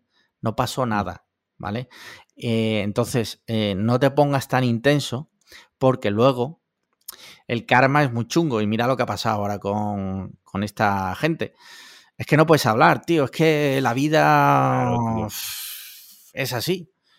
Es así. Lo que tampoco puedes hacer... Dime, dime. No, no, dime. Que en el, el mismo día que sale esa noticia, eh, el otro día en Málaga, en el centro, dos sanitarios haciendo el paripé vestidos de con un EPI y una camilla, ¿sabes? Que es como, tío, mm, tápate un poco, ¿vale? Claro, No ver, des, no des lecciones. tam- también te digo que igual, igual, vamos, vamos a ser sensatos también nosotros un poco. Vamos a poner Sí. un poco cordura. Igual los sanitarios que están haciendo el paripé son sanitarios que no quisieron ir a, a la comida de Navidad, por poner un ejemplo, ¿no? Que, vale. que quiero decir que ser, no- puede ni ser. los de la comida, ni los de la comida representan a todos los sanitarios, ni los del paripé representan a todos los sanitarios. Eh, porque ser. es un grupo muy amplio que está formado de miles de profesionales, desde celadores hasta cirujanos, quiero decir. Eh, radiólogos, estomatólogos, eh, médico de cabecera, enfermeros, enfermeras, o sea, todos son sanitarios, ¿no? Entonces, a lo mejor los que han salido a hacer el paripé son tres o cuatro personas que de Son dos que con- están- concretamente. dos muy concienciados, están quemados, están hasta los cojones y jamás irían a una comida de Navidad y a lo mejor los otros 68 pues están más relajados con el tema y dicen, venga, vámonos, estamos todos vacunados, no lo hemos pillado en un año, venga, vámonos de comida y se dio la mala fortuna, ¿no? Por eso digo que ni, ni, ni tenemos que crucificarlo. ¡Ah, qué fuerte que los sanitarios! Míralo, qué, qué hipócritas que se han ido de comilona y se han puesto malos, han cogido el COVID. ¿Tú te crees? y tampoco hay que darle más eh, cabida a los otros dos chalaos que han hecho un paripé, ¿no? Diciendo, anda, mira, qué hipócritas los eh, sanitarios que mientras están aquí dando lecciones morales en el centro de Málaga haciendo un paripé, por detrás están yendo de comida. Entonces, pues bueno, yo lo, quiero, lo quiero, entender así. A esos dos que estaban en el centro, mm. eh, lo único que pido es que el churumbel de Málaga se los cruce. se los cruce. y en cuanto a lo, en cuanto a lo de las 68 personas, pues como digo, es algo desafortunado. puede pasar, evidentemente. Puede pasar. El, viernes nos fuimos a celebrar nuestro mi cumpleaños mismo y estuvimos en no 68 personas, pero estuvimos unas cuantas personas juntas, ¿sabes? Quiero decir, puede pasar y, hay que empezar a entender que puede pasar también, porque a mí lo que me preocupa de esto es que esto ya se vuelve a utilizar también como un arma de miedo, un instrumento del miedo. ¿Veis? Ya 68 casos, estos han puesto malo, todos vamos a morir otra vez.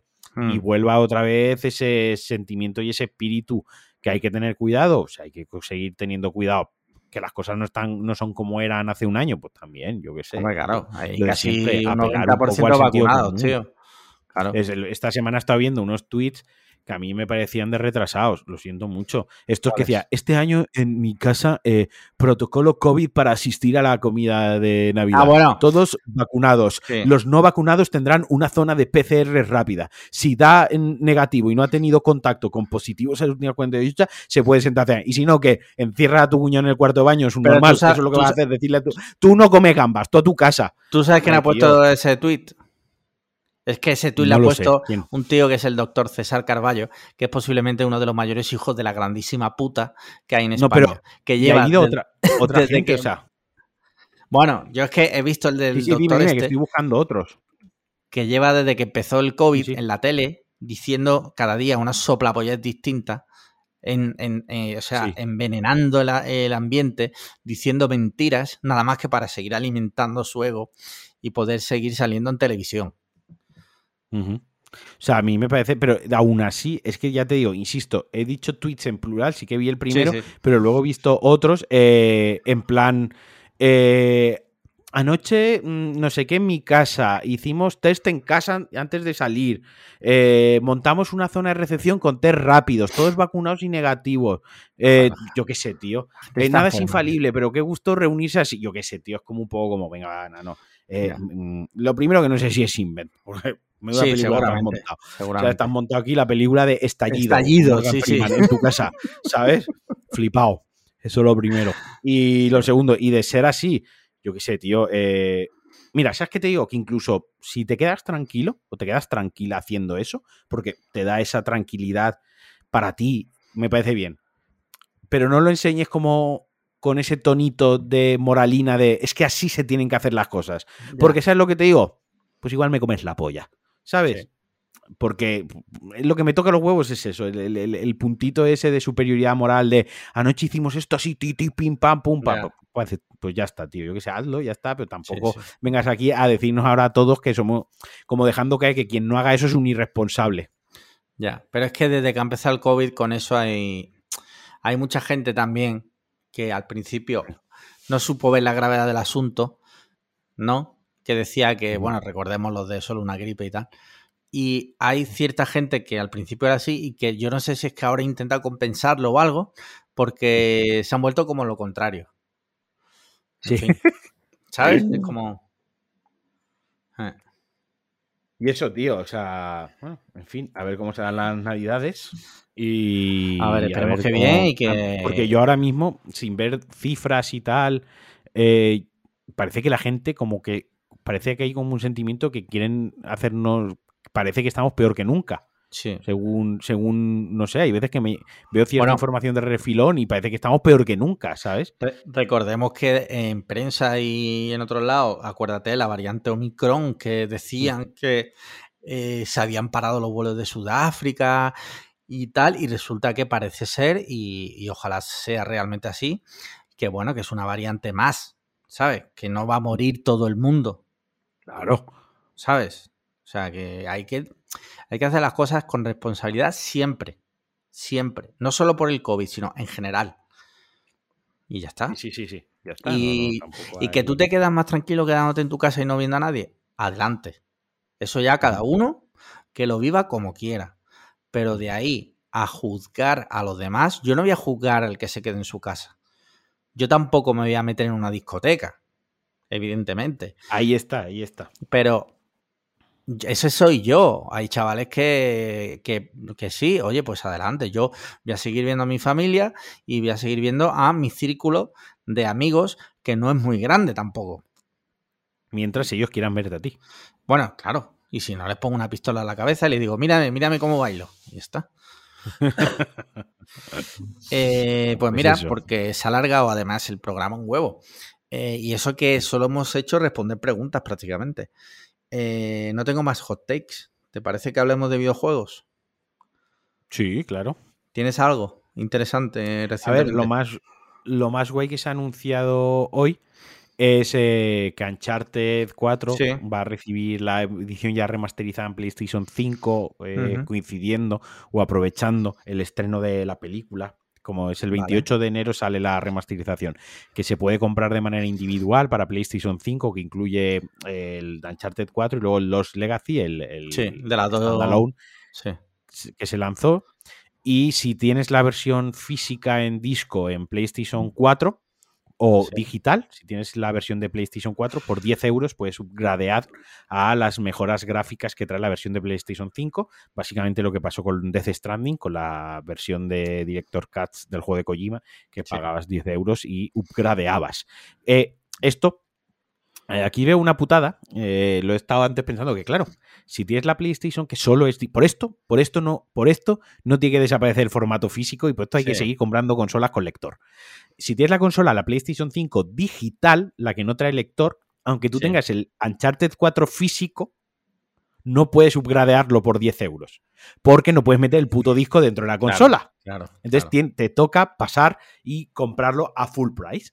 ¿vale? No puedes hacer el, el, upgrade a 10 euros. Oye, lo estaba pensando, digo, vaya putada eh, a quien lo tenga, porque vaya, es como perder el juego. Básicamente te lo tienes que volver a comprar. Tampoco se puede upgradear la versión de PlayStation Plus que hay, esta de PlayStation Collection. sí, sí, vale, vale, vale. Esa tampoco. esa va a seguir, Vale. Va a seguir siendo la versión de PS4, esa que hay. De, de, PS4. Si tú, con tu PlayStation 5, quieres volver a jugar a Uncharted 4, quieres jugar de Lost Legacy, con las mejoras eh, implementadas para PlayStation 5, que son tres modos de vídeo, un modo fidelidad que va a ir a 4K a 30 frames, pero a 4K. Luego tiene otro que va a ir a 60 frames, creo que tiene resolución dinámica. Y luego otro modo que va a 1080, pero llega a 120 hercios. Esto en televisión, apenas en quien juegue en televisión no lo va a utilizar, no lo va a probar. Yo lo voy a probar. Yo lo voy a probar porque mi monitor es de 144 hercios, así que lo, probaré por darle chance. Eh, y que eso, como ya he perdido y lo probé, que por 10 pavos upgradeáis a, pues cuando, Sí. No, que cuando probaras ese método, grabaras un vídeo con el móvil y me lo mandas por WhatsApp para verlo. perfecto. Comprimido en WhatsApp a 720. Exacto. Vale, vale. Sí, y eso, eh, básicamente, y este fin de semana son los de Games Award, que son los premios estos que se dan, que no se pueden considerar unos, los Oscars de los videojuegos, pero es lo más parecido que hay a los Oscars de los videojuegos, eh, con un poco, iba a decir, envuelto en polémica, todo lo contrario. Han actuado muy bien porque han dejado Activision Blizzard fuera de la gala. La ah, única representación que va a tener Correcto, por todo el escándalo que ha habido de, acoso y abuso sexual mm. y de abuso de poder de ciertos, de, cierto, de la mayoría de los directivos. Básicamente la cultura empresarial que había era de, acoso eh, hacia la mujer y además se ve que era una que estaba implantado desde los directivos hasta los puestos más básicos, vaya, que era tónica habitual en la empresa. Entonces, la única intervención, o por lo único que va a aparecer en la gala Activision Blizzard va a ser por los juegos nominados, que yo personalmente hasta me hubiese cargado eso, en plan, y te nomino los juegos que te follen, porque esto al final darte. Es un evento que no tiene, no hay una organización detrás, no hay una asociación de cineastas, una asociación del videojuego. Esto al final es un evento privado que se financia a través de publicidad y de sponsors y que lo monta un fulano de Geoff Killing, he dicho fulano, pero en el mejor sentido de la palabra, y es una eminencia y es increíble lo que ha sucedido, pero para que nos hagamos idea, esto es como si Ibai eh, mañana monta los, eh, los, Los premios de- Ibai. No, los premios Ibai no, porque este no le ha puesto su nombre, pero este monta eh, los Series Awards 2021, las mejores series de este año, ¿no? Sí. Lo está montando Ibai, pues tendrá sus patrocinadores y si Netflix le patrocina, pues a lo mejor entre los nominados hay siete películas de Netflix, ¿no? Eh, funcionan un poco así, quiero decir, hay que Muy raro eso porque has dicho que era de series y Netflix que meta siete películas. Ese- Bueno, tu, tu ejemplo sí. no ha sido el más afortunado, ¿vale? Eh, lo siento, pues te, te pido disculpas. Eh, Vale. mi cerebro No, a veces funciona otra, otra, a- otra Para nuestra- Para nuestra audiencia. y le pasa y le pasan esas cosas. Pero yo sé que tú me has entendido, me quedo Sí. tranquilo. Eh, La cuestión que está guay porque es un evento de videojuegos y eso siempre y eso siempre mola, siempre mola. Eh, básicamente eso, luego y ya está, poco poco más, o sea, así de para, para, para que invirtamos tiempo en ello. Quien quiera saber más, pues tiene Pulsa Start y DLC. Exacto, y Y DLC. ahí os cuento más cositas. Que eh, en el capítulo, el último episodio que he publicado de Pulsa Start, viene Juan Sí. Rubio, un colega mío que ha trabajado en Rockstar, ha trabajado en Vandal, ha hecho muchas tradu- la traducción del penúltimo Call of Duty. La, la hizo él, o sea, un tío que tiene un background, un conocimiento de la industria que ha trabajado dentro. Hablamos de crunch, hablamos de cómo se gestionan los estudios, de cómo Rockstar pasó de tener varios estudios a ser un solo un estudio central. Hablamos de la fecha de GTA 6, hablamos de muchas cosas. Así que mm, lo Muy recomendable. Sí. Eh, yo he estado jugando recientemente al. Estuve el otro día, el domingo por la mañana. Eh, o cuándo fue, o el domingo por la tarde, ya no me acuerdo, o el lunes por la mañana, es que ya tengo con tantos días fiestas, tío, tengo la cabeza que ya no sé qué días he hecho cada cosa. El caso es que estuve jugando al Marvel Avengers, he estado dándole un poquito Sí. de caña, estoy ya con el con Tony Stark. ¿vale? Sé que no voy muy avanzado, pero es- mi Mm, tiempo es limitado. Pero ya me estás alcanzando, ¿eh? Ah, sí. Sí, sí, Está yo es que guay. tampoco. Es que claro. He estado jugando al Red Dead Redemption, lo he vuelto a empezar. He estado jugando Sí. al Halo Infinite, eh, al Forza. Estoy, y tampoco, como estoy estudiando y tal, tampoco me he podido centrar. Y he dejado un poco aparcado el Avengers, aunque me estaba entretenido, me estaba molando. Quería llegar a, a controlar. Yo llegaba a controlar a Black Widow y quería llegar a Thor y al Capitán América. Por cierto, una cosa de videojuegos que se me ha pasado, pero nos viene bien para enlazarlo con las series Sí. es que la serie de, de Last of Us, que está preparando HBO, sí. pues bueno, eh, Nick Offerman hará de Bill. Nick Offerman, para quien no lo conozca, es uno de los actores más mm, eh, Basados. de Parks and sí, más basados de Park and Recreation, eh, muy guay. Pues va- ahora va a, hacer, va a tener un cambio de registro totalmente diferente, porque Bill es un personaje totalmente diferente, pero es el que lo va a interpretar. A mí me mola, Ujú. me mola bastante cuando le he dicho, hostia, qué guay, ¿sabes? Sí, sí. Eh, vale, tema series, ¿qué estás viendo? Pues mira, hemos empezado a ver, hemos empezado a ver la última temporada de La Casa de Papel. Ahora que ya está entera, pues es- la última Sí. temporada de La Casa de Papel se estrenó media temporada y ahora se acaba de estrenar la otra media. Sí. Entonces, ahora que está entera, la hemos empezado a ver. La hemos empezado a ver no porque, no porque seamos fan de La Casa de Papel, Eso, como eso. ha sido porque ya que habíamos visto toda la puta serie, Sí, había que eh, terminarla. un poco por la inercia de, coño, por lo menos a ver cómo acaba esto, ¿no? Mm, A ver, porque qué tontería eh, más grande, porque ya la serie, la verdad es que eh, una americanada absurda, no tiene sentido. Ahí sale, ¿tú sabes quién es el porrúo? El Sí. tío este que es súper fuerte, ese Sí, sí, sale, sí, sí. tío. Ah, sí. Ese sale. Sí, sí, además es que lo hace Por fatal. la cara, ¿no? O sea, que lo, Porque porque no, es, no es actor. no, no, él levanta, él levanta peso y ya Sí, está, sí. es el porrúo. Y, y sale disparando y poniendo caras de militar y, y tal. Y es, tío, es que te, te despollas porque no tiene ningún puto sentido que esa persona esté ahí, con todo el respeto, en el sentido de, de que no encaja, no encaja Sí. en el perfil. Y luego tiene unos diálogos horribles, súper ridícula, es, es de vergüenza ajena, o sea, de estar pasándolo mal. Aún así la estamos viendo, porque la vamos a No ver sé porque nos si- reímos. No sé si sabes que ya han anunciado un El spin-off. del spin-off de Berlín. Lo Es va a que ver el tema su está- puta madre, tío. Eso no Pues lo veo mira, yo. yo ese, yo ese lo voy a ver porque precisamente esta temporada lo único que me está gustando es que hay unos, back, unos eh, flashbacks ¿no? Flashback, sí. De- Sí, sí. Eh, de Berlín. Eh, y son los únicos trozos que están bien, o sea, que el guion está bien, que los diálogos no dan vergüenza ajena, que el ritmo está guay, que lo que están contando es interesante, porque aparte el actor es bastante, bastante carismático, a mí por lo menos me- es el que más me parece que más gancho tiene de la serie. Y, justamente decía yo, pues el spin-off, a lo mejor la primera los tres primeros capítulos me los pongo. Porque si es el rollito que se está viendo en la última vez, lo único que me está gustando, cuando vuelven al presente, a la, al Banco de España, al Banco de España fake, que eso ni siquiera es el Banco de España real, de hacer el parias, la verdad que ahí mm, la serie mm, es una comedia mala. Ya. Mira, yo terminé la de Nine Perfect Strangers de Amazon Prime Video. Me ha gustado al final. O sea, es una buena serie. No es top, pero buena. Y hemos empezado ahora a ver en Netflix, que, somos súper fan, eh, de un programa reality que se llama Selling Sunset, que no sé si alguna vez he llegado a hablar de él aquí. Es de una. Si has hablado a mí, yo no lo recuerdo. Es una inmobiliaria de Los Ángeles, en el que, bueno, el dueño es un enano, por decirlo de alguna forma, un, hombre muy bajito, calvo, que trabaja con su hermano, que son, son gemelos, y tienen contratadas como a siete arpías. O sea, siete arpías de Hollywood, eh, siete tipo mujeronas, rollo pibón, eh, pero son arpías, se matan entre ellas. Y se dedican a vender y casas totalmente demenciales. Y somos súper fan por, por dos cosas. Por un lado, el tema de las casas está chulísimo. Y luego las arpías le dan ese toque así como divertido. O sea, mm, a, nosotros nos gusta bastante y, hemos empezado ya la última temporada, la más nueva que hay, y nos encanta, nos encanta. Y luego hay, un, hay una que es Christine, que es como la villana, ¿sabes? Como si fuera Cruella de Vil, ¿vale? Que es una tía que está loca, ¿vale? Está literalmente loca. Y te partes el culo. Y luego, pues, son las casas, tío. Y anoche, viéndolo, estábamos viéndolo en la cama en el iPad, y sale una casa, cinco baños, eh, siete dormitorios, piscina tal. 3,5 millones de dólares. Y le digo, vamos a ver, le di a la pausa. Digo, ¿cómo es posible que esto en Los Ángeles valga esto, este dinero, y luego un puto ático en Málaga, en un bloque de pisos, valga 3,5 millones de euros? O sea, algo falla aquí. Algo falla. A mí, a mí desde luego me falla algo.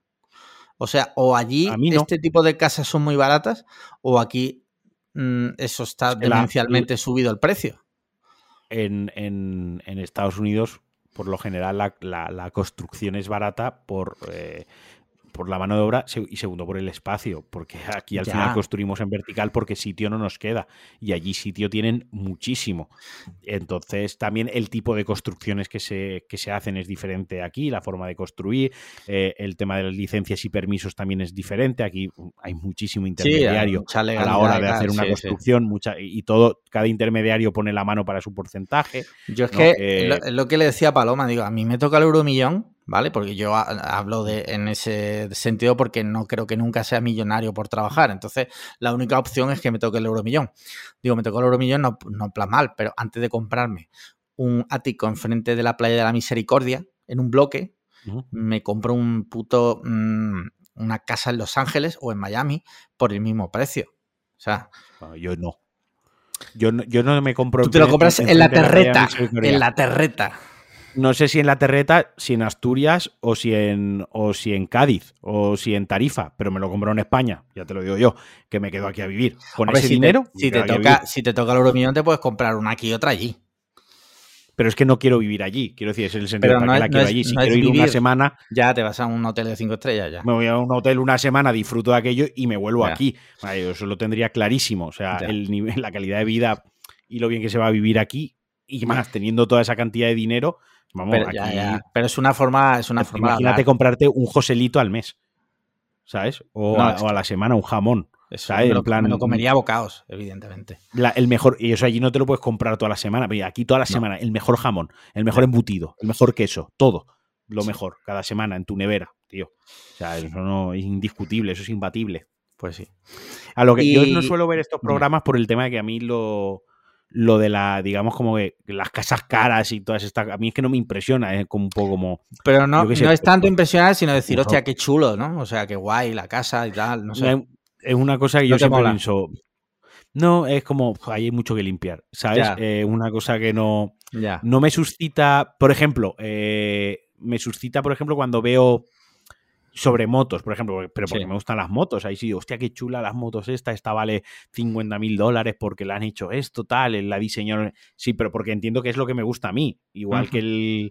al que le guste más pues el tema de la decoración, el diseño, el interiorismo y tal, pues estas cosas les tiene que flipar. O los programas estos de bodas también americana, a quien le flipe eso, De- pues... claro, de todas formas, en Selling Sunset es un poco las dos cosas lo que te digo. Por un lado, las casas, pero en realidad las casas son como el McGuffin. En realidad, lo que, lo que al final te quedas viéndolo es por Sí. las tramas de ellas, que ellas se pelean porque una le dijo esto, la otra no fue al baby shower, eh, la otra eh, se presentó en el cumpleaños de los perros, esta trama real fue al cumpleaños de los perros sin que lo hubieran invitado con su perro, o sea, y te ríes, te ríes bastante. Yo te digo, dale una oportunidad, un día que estés con Sandra, que os apetezca ver algo así ligerito, eh, y ya está.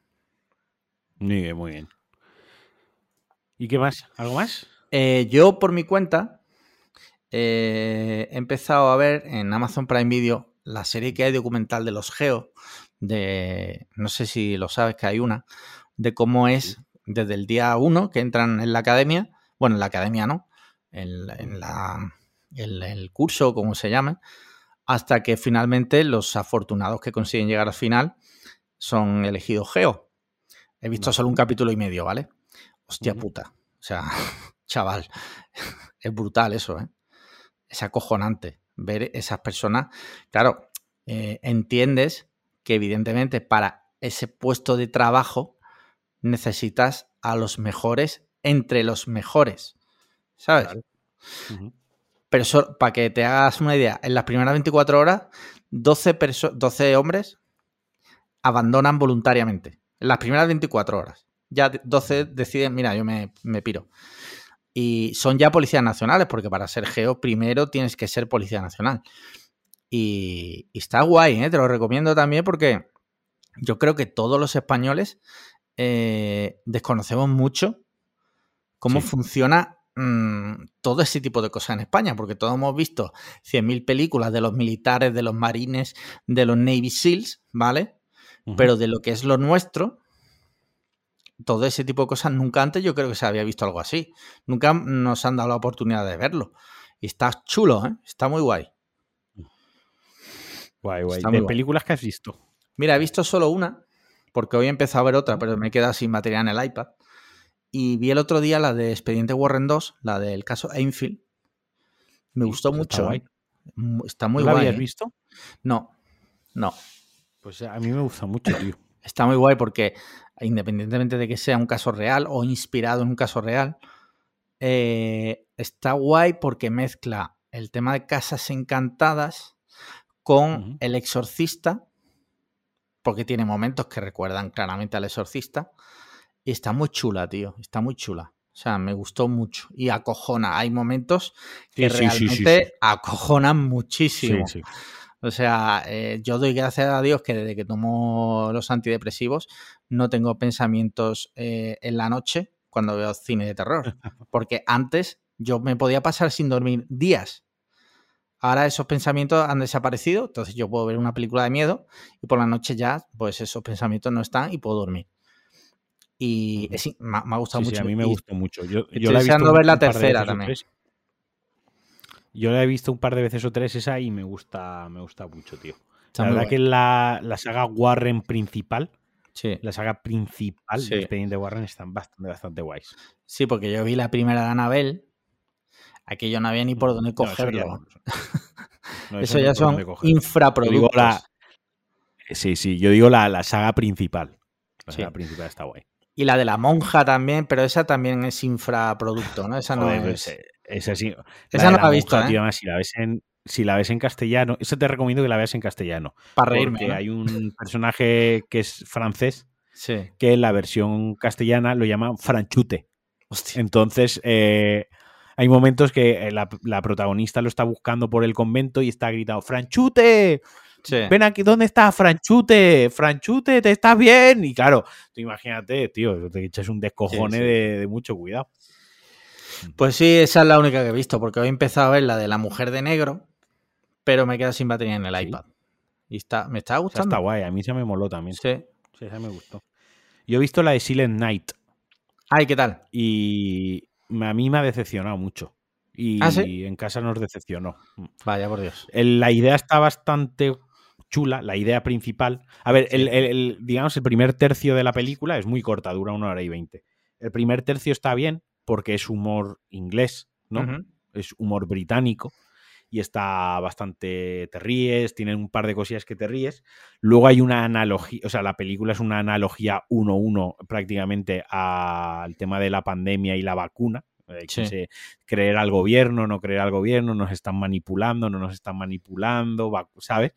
Va por ese por ese rollito y quiere ahondar en cierta es que no quiero hacer spoiler porque cualquier mínima cosa que diga revienta la película Sí, sí, eso, eso tengo entendido, que yo aún no lo he visto, por eso es lo Sí, que sí, me han contado. no- no puedo decir nada no puedo decir nada porque de verdad que la más mínima información ya es en sí un spoiler y puede reventarla. Es de estas pelis que te la revientan. Lo mejor, yo fui sin ver ningún tráiler y por eso me la parte que me moló fue la propuesta. Dije, hostia, qué chulo. Sí, Lo que no me gustó fue la ejecución. cómo la Creo que es una película que en lugar, en lugar de una hora y veinte tendría que durar una hora y cuarenta y cinco. Le faltan 25 minutos de ciertos diálogos, ciertas situaciones, eh, que se explaye más en algunas cosas.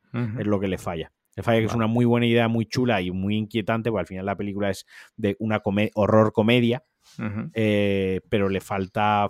Cuando la veas, ya comentaremos lo que le falta. Vale. Eh, te he dicho que solo he visto una, pero es mentira. eh, me he equivocado. Pero había una que había borrado de mi cerebro, que vi el otro día que está en Netflix, recién estrenada, que se llama Donde caben dos. Es una película española de que va sobre varias historias de parejas que deciden probar el tema del rollo swinger, intercambio pareja y demás. Todos con un nexo de unión que es un club de swingers. Ya. Es, es una puta basura. O sea, es una- Nadie podía imaginarlo. Sí, sí. Pensaba, porque sale un montón de gente conocida, incluida Ernesto Alterio, que todo el mundo sabe que es una de las personas más basadas que ha dado Argentina o España, no sé exactamente dónde, dónde nació, sé que su padre es argentino, pero él no sé si nació en España o en Argentina, pero es muy basado ese señor. Pero la película, tío, todo lleno de topicazos, ¿sabes? Es como una basura. Ah, Y ya está, tío, no he visto nada más. Pues muy bien, ¿no? Pues terminamos aquí o qué? Sí, sí, lo que oye, no ha quedado mal, Sí, oye. Ha quedado un buen programita. Pues muy Esta bien, semana, tío. por cierto, Sí. esta semana grabamos con podcast sin más. Sí, es no verdad, nos hostia, se me había olvidado. sí, Comentarlo, el sábado. El fin de semana El lo vamos sábado. a. El sábado grabamos. Sí, sí, cierto. Eh, que estará evidentemente en su, en su podcast porque somos invitados por ellos. Y, Somos invitados, correcto. Sí. Y vamos Y a hablar os- de comida, presumiblemente. Sí. Y ya está, pues. Tú y yo. eh, altas, altas posi- posibilidades, sí, señor. Sí, sí, sí. Sí, sí, sí. Eh, muy top eso de ir a casa ajena y discutir, ¿eh? Eso, muy top también. Por eso, imagínate, casa ajena, podcast ajeno y tú y yo discutiendo, Sí. matándonos por, por lo que sea. Sí. Eh, Pues pues nada. nada. pues muchísimas gracias, Marquino, una semana más. Y muchas gracias a todos nuestros oyentes, en especial a nuestros mecenas. Y ya sabéis, eh, cinco estrellas en Apple Podcast y comentarios y likes en iBox. Y retweets cuando pongamos el tweet, pues muchos retweets. Para llegar a más gente, cuanta más gente lleguemos mejor, porque llegará un día en que tengamos muchísimos mecenas, podamos vivir de esto y sacaremos podcast varias veces a la semana. Una vez a la semana. Sí. No, una vez a la semana. Muy bien. ¿Te acuerdas aquella vez que Pues- intentamos sacar dos Sí. a la semana? Sí. Bueno, oye, eh, probamos cositas y bueno, la vida, life. eh, hay un dicho en inglés que el- no me acuerdo ahora mismo, que es como la vida pasa muy rápido. Pues nada, Pues nada, chicos. un abracito. Un abrazote muy fuerte Chao. y hasta la semana que viene. Chaito. No está grabando.